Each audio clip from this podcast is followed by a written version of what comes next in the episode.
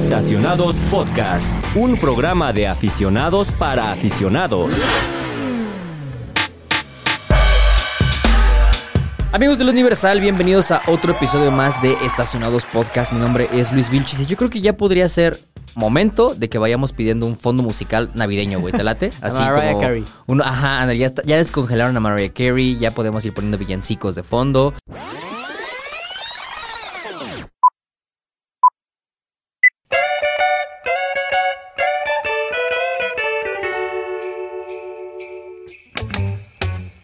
Eh, como ya escucharon esta semana, tenemos del otro lado de la cabina del estudio a mm, nuestro querido Bruno Daggio. ¿Cómo estás? Estoy bien aquí. Estamos extrañando a Raúl porque al parecer se fue a salvar el mundo nuevamente. Así- ya es como dijo Tavo, nuestro productor, es como Toreto, güey. Se la pasa viajando por el mundo, salva, viajando por el mundo, salvando a la humanidad, Ahora va a básicamente. salvarnos del, del Grinch. Nos va a salvar de la desinformación de no saber acerca de eh, las tecnologías eléctricas que está cerrando BMW, si no me equivoco. Porque está en San Francisco cubriendo algo relacionado a esto, ¿no? La rebelión de las máquinas, básicamente. Entonces, eh, Raúl, si nos está escuchando, eh, te mandamos un abrazo. Justamente me escribió, mira, voy llegando, ¿eh? Estamos conectados. tele- güey. ajá, telepatía. Eh, Raúl, te mandamos un abrazo. No rompas más mi pobre corazón, ni tampoco cosas que encuentres en San Francisco, especialmente llantas. Eh, esta semana, mi querido Bruno, pues ya que no está Raúl, no podemos presentarlo ni nada, pero tenemos de invitado al mismísimo Bogueto, ¿no? Exactamente. Bueno, fuera, Está no es cierto. presente. No es cierto, señores y señores. Esta No se semana estamos nada más Brunito y yo en la cabina. Y lo que vamos a platicar el, el día de hoy es acerca de. mm, Bruno, ¿cuánto cambio traes ahorita así que te sobra, güey? No sé, en tu cartera, güey. Como 250 pesos. Ah, mira, pues ahí va. Al- Algo, algo, un poco Ahí de gasolina Pues- pues- funciona. Pues, fíjate que le puedes poner quizá unos 9.899.900 pesos más y te andas comprando por ahí un Ferrari 250 GTO. Más o menos, Yo ¿no? creo que para mañana voy al cajero y lo saco. Sí, pete un préstamo aquí, güey, ya sabes, hay Coppel, güey, te lo, te lo dan. Eh, el día de hoy vamos a hablar justamente de eso, de los coches más caros vendidos en una subasta. ¿Y por qué en una subasta? Bueno, porque se sabe que los coches de producción suelen ser, eh, vamos a llamarlos en serie, entonces no son tan especiales, ¿no? Ha habido coches, por ejemplo, los Bugatti, que son como muy contados y hechos a mano y todo, que sí son caros, realmente son muy caros, pero no se comparan con lo que puede llegar a costar un coche que sea exclusivo, único y básicamente un unicornio en una subasta. ¿Estás de acuerdo? Estoy completamente de O acuerdo. sea, son cifras que dices, no puede ser posible que que alguien haya pagado tanto dinero por un metal con cuatro ruedas, Deja ¿no? tú eso. ¿Cómo es posible que alguien tenga tanto dinero en su cuenta de banco? Ajá, como para Y lo decir, deposite, no te- Simón, toma, ahí está, no hay pedo. ¿Cuánto es? Ah, sí, ponle aguacate. Exacto, eso, eso me vuela la cabeza. Pues venga, perdón, ¿eh? Esta semana eh, vamos a platicar acerca de eso. ¿Algo que quieras agregar antes de que entremos a la Eh, lista? Quiero nada más agregar las redes sociales. Ah, para claro. Que nos sigan por, sí, te, por te- allá también. ¿Escuchaste cómo te metimos de, como si fueras recuerdo en el Exacto, episodio? Como pa- perro Pablo. Ándale, así, así te, o sea, te metimos en el episodio en el que no estuviste, te metieron Ah, así sí, como las la arpas de voz. brum, brum, y te metieron así tu voz. Bueno, pues ya no es necesario Ya porque no es estás aquí. Venga. Estoy aquí presente y pues nada más les recuerdo que en X, antes Twitter y en eh, Instagram estamos como arroba eautopistas, en Facebook como el Universal Autopistas y en TikTok como arroba autopistas guion bajo el Universal. Me da gusto que ya te la sabes de memoria, ¿eh? No sé de memoria. Eh, Sí te sirvió Memoria estar ahí, fotográfica. exacto, estar practique y practique y practique. Pues bien, sin más, eh, yo también los invito a que nos visiten en redes sociales porque em, estamos muy activos ahí, la verdad, hemos hecho muchas cosas y próximamente vamos a tener más dinámicas, más videos, etcétera, etcétera, etcétera, pero ya les platicaremos más adelante. Vamos a regalar un Entonces, tanque de gasolina eh, ah, ah, estaría bueno, güey, así. Los típicos videos de si adivinas cuánta gasolina le acaba a tu coche, te, te, te pago el tanque, ¿no? Pero ya iremos desarrollando algunas cosas así. Por ahora, eh, pues bueno, nada, entremos al primer bloque, ¿va?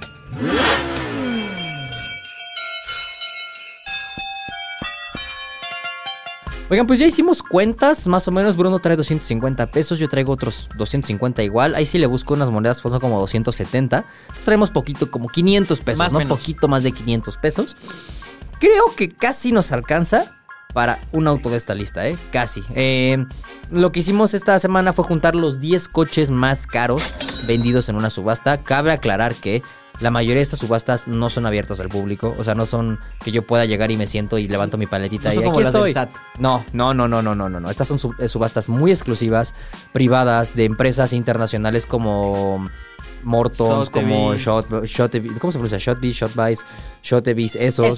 Eh, son empresas que se dedican básicamente a, a colocar estas joyas eh, con sus nuevos dueños, ¿no? ¿Y por qué digo joyas? ¿Por qué digo la palabra joyas? Ando aplicando un Lolita, ya la te das cuenta. Está aquí presente, lo está invocando. Ya se fue. Eh, ¿Por qué digo joyas?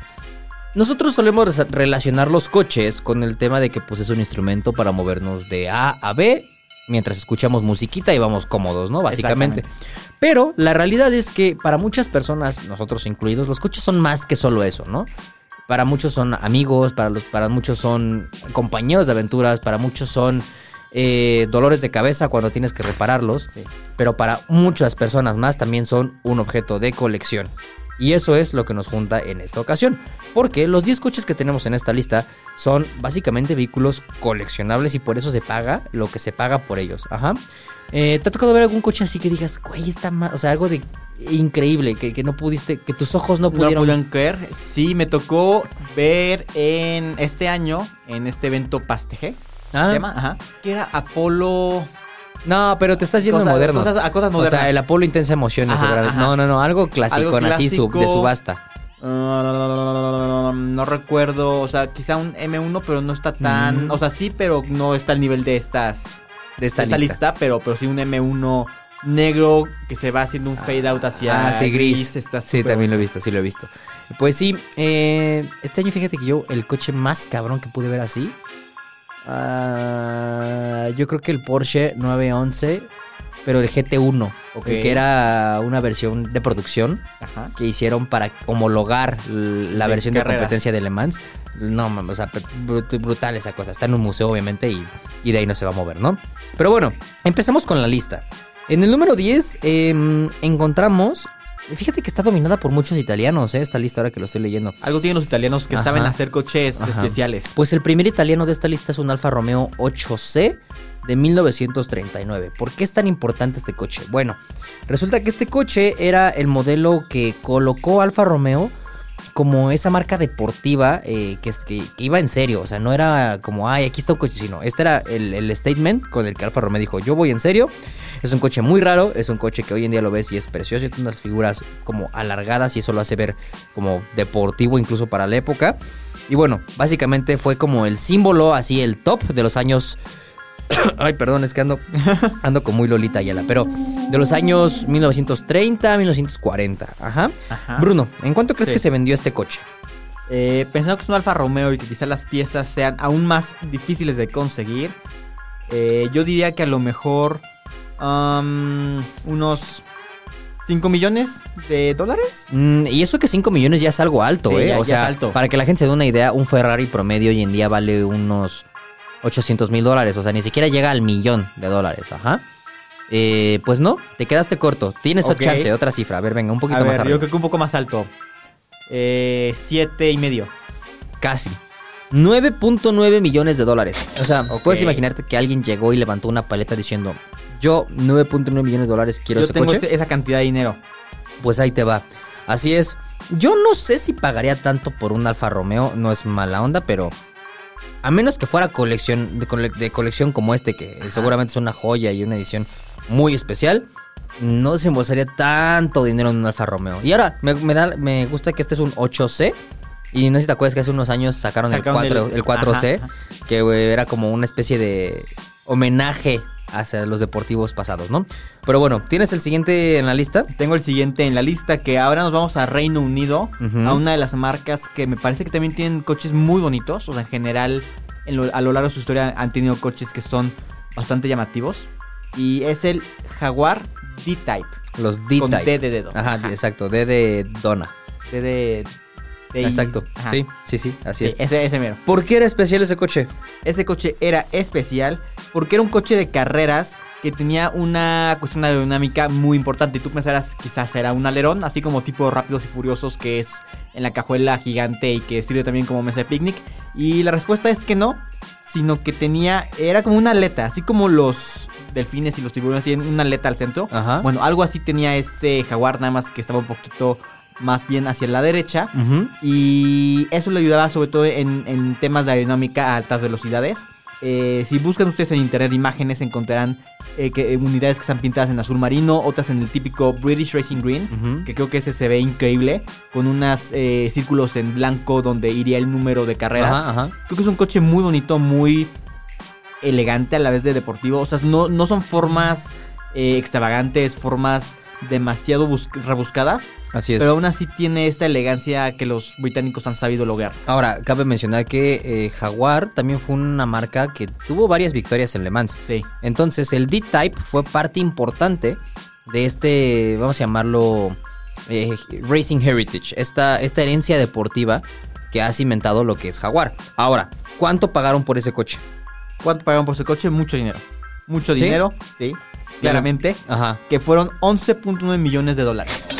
Uno, dos millones más que el, Dos más el Alfa que el Romeo, Alfa. ¿no? Justamente. Cierto, totalmente cierto. Y ahora que mencionas, que mencionamos al Alfa y volvimos a los italianos, vamos hacia otra marca italiana, que yo creo que es, si tú me preguntas, creo que es la marca de coches más reconocida en todo el mundo, ¿sabes? Creo que aunque no sepas de coches, Aunque no sabes sepas de es- coches, sabes qué es, y en especial por el color. Sí. Por ahí dicen que alguna vez le preguntaron a Enzo Ferrari que si él tuviera que describir un coche de carreras, lo primero que diría es que es rojo. Y completamente Sí. cierto, por es eso que el los rojo el color de Ferraris... la velocidad y la Así deportividad. es, los Ferraris son rojos, ¿estás de acuerdo? Bueno, Totalmente. también hay amarillos y negros, pero los Ferraris tienen que ser rojo. Y bueno, hablando de Ferrari, el Ferrari 275 o 275 GTB-C Speciale fue, eh, es el tercer coche de nuestra lista. El coche se fabricó en 1964. Y lo que hace especial a este, a este coche fue que fue de los primeros autos de los cuales se tenía ya esta combinación de deportividad más el diseño que Ferrari ya le estaba poniendo importancia. Porque, a ver, antes no es que fueran feos, pero antes ellos decían, para mí lo principal Es el es que el coche vaya rápido y es el motor, listo, ¿no? Pero después empezaron a transformar esta filosofía hacia el tema de que los Ferraris también tenían que ser bonitos, ¿no? Eh, es un coche, repi- otra vez, muy raro y, y su historial en las carreras también lo hacen muy deseable para los coleccionistas. Ojo, es un 275 GTB-C, porque adelante hay otro 275 en esta lista que es otra letra, pero ahí es donde empezamos a jugar como con esta nomenclatura, ¿no? Justamente. Bruno, ¿cuánto crees que se vendió? Eh, si el, el pasado el, el Jaguar fue en 11.9 millones, este yo le calculo unos 13. No tanto, 12.1 millones. O sea, digo, también ya es un. Ya es una cantidad. Ya es una buena cantidad de dinero. Pero podrías creer que no estamos nada cerca del primer lugar. O sea, falta muchísimo. Eh, ¿Quieres decir el siguiente o lo digo yo? Quiero, sí quiero decir el siguiente Órale, porque es venga. un coche que me parece eh, muy bonito, muy elegante, muy no sé, como tipo de la preguerra. Siento que ahí viajaría un duque porque Ok. porque es un Mercedes-Benz 540K Special Roadster de 1936 y sí, efectivamente es de la preguerra. Son esos coches que tienen un frente al- larguísimo, Ah, la- las, sí. las- pues sí, como salpicaderas, como si fuera O sea, de esos coches que cuando te dicen, imagínate el coche del villano de la película de los Ándale. 30 es ese coche. como si fuera el coche de Cruella de Vil, algo así. Ajá. Es pues un coche que es descapotable, que para la época eh, pues representaba mucho lujo y mucha opulencia. Es como si fuera, no sé, el clase S Moderno. Moderno. O sea, era quien lo tenías porque traía varo. Exactamente. Ajá. Sí, no, no, no cualquier pelagato tenía un Mercedes de estos. Y pues como era natural en la época, pues combinabas muchas superficies de metal, sobre todo metal brillante como cromo, cosas similares, lo cual le daba una elegancia impresionante, sobre todo si es en negro, porque no sé si antes había tantas posibilidades de comprar un coche en diferentes colores. No, fíjate que no. Se sabe que anteriormente, básicamente, si querías un coche era plata, Negro. o negro y ya estuvo. Eh, porque era muy difícil lograr que la pintura se ade- se ad- se Estuviera se pegara al metal de la esa, básicamente. Es que se me fue la palabra en este momento, ¿no? Pero bueno, el punto es que eh, es un coche muy especial, como tú lo mencionas. Y ahora que, que lo dices, creo que los coches de la preguerra son joyas muy deseadas hoy en día. Sí. Y no solamente porque sean vehículos interesantes, que sí lo son, sino por los estados de conservación que luego tienen, ¿sabes? O sea, son, cos- son coches que alguien guardó en un granero hace 70 años, 80 años, y No se olvidaron. una bomba. Ajá, exacto. No, y se olvidaron ahí y de repente alguien los encuentra y dice, ay, mira, tengo este Mercedes, es edición especial, lo voy a cotizar. Y resulta que tienen así unas joyas de... Millones. ¿Cuánto cuesta esta? Dime los millones de cuánto Este cuesta. cuesta exactamente Hey, I'm Ryan Reynolds. Recently, I asked Mint Mobile's legal team if big wireless companies are allowed to raise prices due to inflation. They said yes. And then when I asked if raising prices technically violates those onerous two year contracts, they said, What the f are you talking about, you insane Hollywood ass? So to recap, we're cutting the price of Mint Unlimited from $30 a month to just $15 a month. Give it a try at mintmobile.com slash switch. $45 upfront for three months plus taxes and fees. Promo rate for new customers for limited time. Unlimited more than 40 gigabytes per month. Slows. Full terms at mintmobile.com. 12.3 millones de dólares. 12.3 millones. ¿Qué te, qué, qué te puedes comprar con ese dinero? Es que, o sea, imagínate estar ahí en tu casa como, como diciendo, híjole, ya debo tres meses de luz y dos de agua. no me alcanza para el predial, ¿no? Exacto. Voy a ver, a ver esa bola de, ¿Qué de voy a fierros vender? ¿Qué viejos voy a que hay. Se voy a Sí. dar el fierro viejo. ¿Cuánto me darán ahí en el empeño, no? Por Ándale. ese fierro. Sí. Y volviendo un poquito al tema de que mencionabas hace rato de los autos británicos que también forman parte de esta lista. Otra marca muy importante es Aston Martin, que pues como muchos podrán saber si son seguidores de los coches, Turun, son turun, exacto, exacto, turun. los coches de James Bond. Pero bueno, en este caso tenemos un Aston Martin DBR1. ¿Tú sabes qué significa DB? No, ¿No? Ahora que lo preguntas, no, nunca, nunca me he puesto a investigar Búscalo. Según yo es David Brown, eso. Ok. que era el preparador para los coches deportivos de Aston Martin. Eh, y la versión R, pues era de Racing. Y uno, pues bueno, era el primer prototipo de este tipo, ¿no? Sí, David Brown, en efecto. es, ¿Ves? David Brown. Eh, aquí ya empezamos a subir un poquito el tono. A ver, se vendió por 22.5 millones de dólares, güey. 22.5 millones de dólares. Y tú dirás, pues, ¿qué lo hace tan especial, no? Lo mismo decía ahorita. Este fue uno de los primeros prototipos de Aston Martin nacido para la pista, precisamente para Le Mans. Entonces, pues bueno, como e- es todo este hype y toda esta herencia histórica de que ese coche fue diseñado para Le Mans, pues se ha convertido en una joya que buscan los coleccionistas, ¿no? Em, si me preguntas, creo que Aston Martin debería de tener más coches en esta lista. Porque los Aston Martin son muy bonitos, güey, son muy Sí. deseables. No son tan confiables por lo que tengo entendido. Pero no son nada mal. Por ahí tuvieron su época rara en los 80s, 90s, ¿te acuerdas? que un Aston- Ajá, esas esos, cosas raras esos, que ajá. parecían como coches americanos. Eso, mero. Pero bueno, eh, 22.5 millones de dólares es un mundo de dinero. ¿Qué sigue en nuestra lista, Bruno? Sigue en nuestra lista, regresamos a Italia, con el Ferrari 275 GTB 4 Nart Spider. Qué un nombre tan largo, Muy ¿no? largo. O Ajá. sea, imagínate escribir eso en la tarjeta de circulación. Ajá. Y antes era como a mano, ¿no? Exacto. Eh, bueno, este coche es uno que combina el diseño elegante del 275 con una versión más enfocada hacia el desempeño. Ajá, los NART. Exacto. Justamente. Ajá. Y pues como su tercer apellido dice, Ajá. Spider, o sea, es un coche descapotable, es un coche con el cual puedes ir manejando por la Riviera Italiana con Sofía Loren y con aquí tu mascada flotando. Ándale, flotando, güey, claro. Con una perol en la Ajá. mano. Y tus lentes oscuros es, Exacto. re- redonditos, ¿no, Y güey? tu, tu traje de lino, Ajá, negro. negro. Ajá. O beige, beige. Ándale, la- la sí, sí, sí, sí, sí, claro, O sea, claro. me imagino la así perfecta. Ajá. Y es un coche que se considera raro y la gente lo suele asociar a la película The Thomas Crown Affair, lo cual le da un valor agregado. Es como, como el DeLorean, por ejemplo, que Eh, aunque ajá, era una claro. basura, pues. Volver al Futuro le dio todo el hype del mundo. Y si el Aston Martin se vendió en 22.5 millones, ¿cuánto pagaron por este Ferrari? Por este Ferrari que es de... eh, el Ferrari se hizo en 1967, Exacto, 67. se subastó por 27.5 millones de dólares. A la madre. 27.5 millones. es- o sea, ¿qué no haría? ¿Qué no haría la mayoría de las personas con ese dinero? no? Exacto. Déjame Pero- trabajar. Sí, no, te jubilas, güey, ya. ¿Para qué quieres más? Exacto. Eh, siguiendo en el tema de Ferrari, el próximo coche también es parte de la casa italiana. Estamos hablando del Ferrari 290 MM. Eh, no sé si sabías, bueno, el año pasado tuvimos la oportunidad, güey, de mm, manejar en Italia el 296 GTB. Ajá. Y algo que me llamó la atención de ese coche fue que los ingenieros dijeron que estaba fuertemente inspirado, al menos en el tema de la aerodinámica, en el 290. Ok. Yo dije, ¿por qué? Pues resulta que ese coche fue de los primeros que conducían el aire alrededor de la carrocería para que entrara directamente hacia el, motor. hacia el motor. No, solamente, se- no solamente diseñaban algo para que el aire pasara, sino lo conducían directamente hacia la parte trasera, o sea, hacia el motor, ¿no?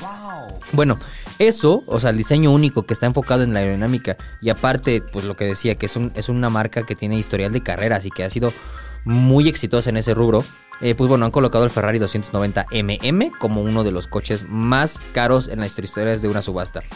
Este coche, fabricado en 1956, se vendió por la módica cantidad, ahí por si traes cambio, de 28 millones de dólares. Ya estamos cercando a los 30 millones. ¿Y qué crees? no es, ¿No es el más caro? Nada comparado con el más caro, güey. Ah, su máquina. El más caro, eh, bueno, ahorita lo mencionamos. vamos por el tercero. decimos, vamos ¿Tú, por- tú lo mencionas? Eh, sí, sí, yo lo menciono. Órale, venga. Este es un coche que fue producido en 1954. Es un coche de la casa alemana eh, Mercedes-Benz. Es un Mercedes eh, W196 Silver Arrow, el cual, pues básicamente es como si fuera un coche de Fórmula 1 Es que básicamente era Fórmula 1, exacto. para las calles. Así es. Los Era- Silver, Ar- los Silver Arrow eran Fórmulas 1 que se podían, pues, manejar. Eran legales. Eh, por así decirlo, sí, justamente. Es algo así como el equivalente al Project One de hoy en día, pero pues de hace sesenta y tantos años. Así es. Bueno, ¿y qué era lo que hacía tan importante este coche? Pues mira, para empezar era eh, la carrocería iba digamos como ensartada sobre eh, todo el chasis y todo el tema mecánico, la, la cabina, que básicamente cabe una sola persona por Sí, sí, coche sí. de carreras. Entonces eh, también fue un coche que usó Fangio. Ah, ¿en serio? Entonces eh, pues no es cualquier coche, o sea, no es como que digas, ah bueno hay un Mercedes Sí, claro. Sí, sí, tal, sí. o sea plateado, o sea, no, era el que usó semejante piloto. Y eh, pues a lo largo de su vida ha sido también subastado en varias ocasiones. Ajá. En esta última ocasión tuvo un precio de ta, ta, ta, ta, tan, 29.6 millones de dólares. Ok, ya estamos rozando los 30 millones de dólares. Exactamente. Ahora, me gustaría, sinceramente, que dijeras también el número 2, porque yo quiero decir el Ok, uno. Ajá. Venga. El número 2 es eh, nuevamente un Ferrari. Seguimos con la... ¿Es el cuarto o quinto Ferrari de la lista? Más- sí, más o menos. Uno, dos, tres. El tercer Ferrari. Ter- tercero Ferrari, sí. Este Cuarto. Ferrari, el Ferrari 335S Spider Scaglietti, Scaglietti. es un coche de 1957, el cual, eh, pues como buen Ferrari tenía que ser rojo, claramente, porque no existe otro color para... Bueno, o sea, sí existen, pero Ferrari es rojo. Exacto. Siempre, o sea, no importa. No importa. Eh, es un coche que eh, era considerado un poco inusual para la época por sus formas que eran como más redondeadas. Tenía unas tomas de aire al frente que parecían como. no sé, siento como las ranas que tienen como cuernitos. ok. Pero pues todo está dedicado y enfocado hacia la aerodinámica y hacia eh, la refrigeración del motor. Eh, es un coche que también tiene. Eh, más bien no tiene techo. Porque fue eh, usado para la Mille Miglia, esta carrera que es como el equivalente a la carrera panamericana en México. Ajá, pero en Italia. Europa, ajá, Son sí. mil millas, pues Mille Miglia. Y pues un coche que, o sea, imagínate recorrer toda Italia, mil millas en Italia en un coche de estos. No, pues sería O sea, es como. es una joya. Como de película, ¿no? Básicamente. cual. Pero, a ver, Bruno, vamos a ponernos. Es más, hasta me voy a sentar derecho. Ahí está. Vamos a ponernos serios, güey. El coche número uno de esta lista. No, no es por sonar mamón, pero el coche número uno de esta lista está catalogado literal como una obra de arte, güey. O sea, si eh, eh, está protegida como una obra de arte ante los registros internacionales de no sé qué tanto, o sea, es una obra de arte. Por lo tanto, como buena obra de arte, no se puede replicar ya, güey. ¿Estás de acuerdo? Estoy de acuerdo. O sea, es un coche que es tan bonito y ha sido tan alabado por su diseño y por, por cómo se ve, que ya está registrado como algo que no se puede reproducir de ninguna manera, güey. O sea, ni en llaveritos, ni en la De playera. ninguna, de güey. Alguien que me quiere mucho fue Maranello. obviamente sin la licencia, ¿no? Que, Sí, claro, que por ahí corres- correspondería. Entonces, ya que dijiste Maranello, ya revelaste de qué marca estamos hablando. Exactamente. Y es un Ferrari, como para sorpresa de nadie, el coche más caro subastado en la historia es el Ferrari 250 GTO. Pero antes déjame decir el precio del pasado. Ah, mira, eso no, perdón, perdón, es que pasado, estaba- no, estaba emocionado, perdón. para, para que tengan una dimensión de Ajá. lo que cuesta el primer lugar. Ah, lo que está en va, el segundo. venga, venga. El que le estaba diciendo hace rato, el que parece como ranita. El T50, y- T35S Spider Scalietti cuesta, bueno, estuvo en subasta por 35.7 millones de dólares. 35.7 y no es No es el más caro. nada, nada comparado con lo que costó el Ferrari 250 GTO en la última subasta en la que se vendió. Porque, ojo, este coche, tengo, tengo entendido que esta, este, esta unidad en especial ha sido vendida dos veces. La primera se fue por 45 millones de dólares, hace varios años ya. Eh, y la segunda, que fue apenas hace no mucho, se vendió por la gran cantidad de 70 millones de dólares. güey. O sea, te puedes comprar siete coches de los primeros de la lista. Te puedes comprar siete alfas Básicamente. con lo que te costaría este Ferrari 250 GTO. Y repito, este coche ha sido una, una especie de hito en los coleccionistas. O sea, quien tiene un 250 GTO ya es como la cúspide, la crema, la nata así de, de los coleccionistas de coches, ¿no? Ya es el dueño del universo. Sí, no, claro. O sea, a ver, para, para pagar 70 millones de dólares por un coche. Es porque al menos tienes el doble ahí no, guardadito. y fácil, güey. O sea, y, y eso es. Eso es poco, güey. Sí. Me tocó ver uno, un 250 GTO en el Museo de Ferrari en Maranello el año pasado. No te recargaste porque los jeans No, no, rayan. lo, no, lo tienen súper bien cuidado, Ah, no, sí. obviamente. Y, y el que yo vi era mm, plata. Era plata con círculos amarillos. Ok.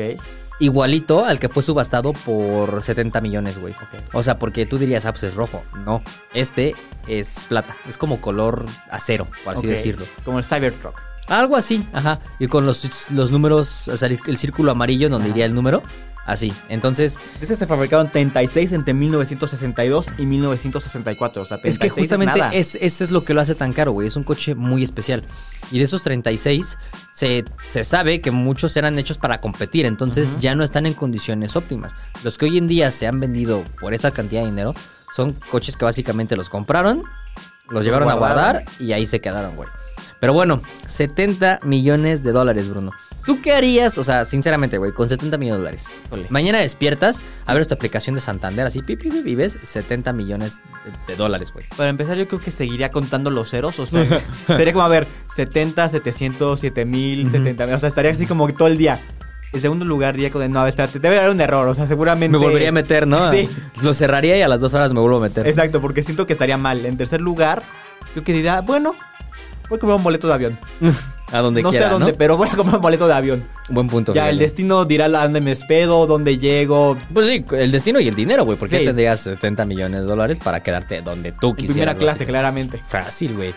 70 millones por un coche. ¿Lo vale o no lo vale? Híjole, Yo creo que sí, porque es que imagínate estar eh, 61, 62 años guardando un coche, eh, cuidándolo con todo tu.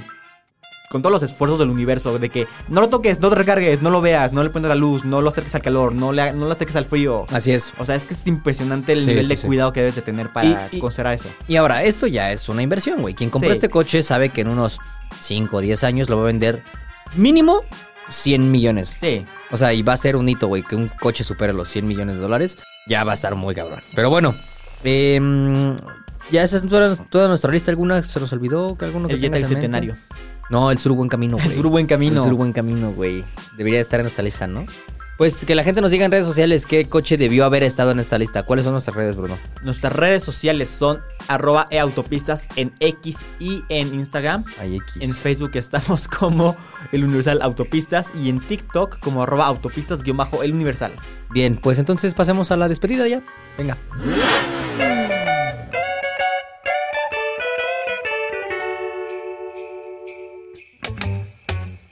Oigan, pues bueno, nos interesa, en verdad nos interesa mucho saber qué harían ustedes con 70 millones de dólares. O sea, hay que hacer una encuesta, güey, y las respuestas más cotorras, creativas, las, las publicamos. Pero bueno, eh, Bruno, un gusto tenerte otra vez un episodio más aquí.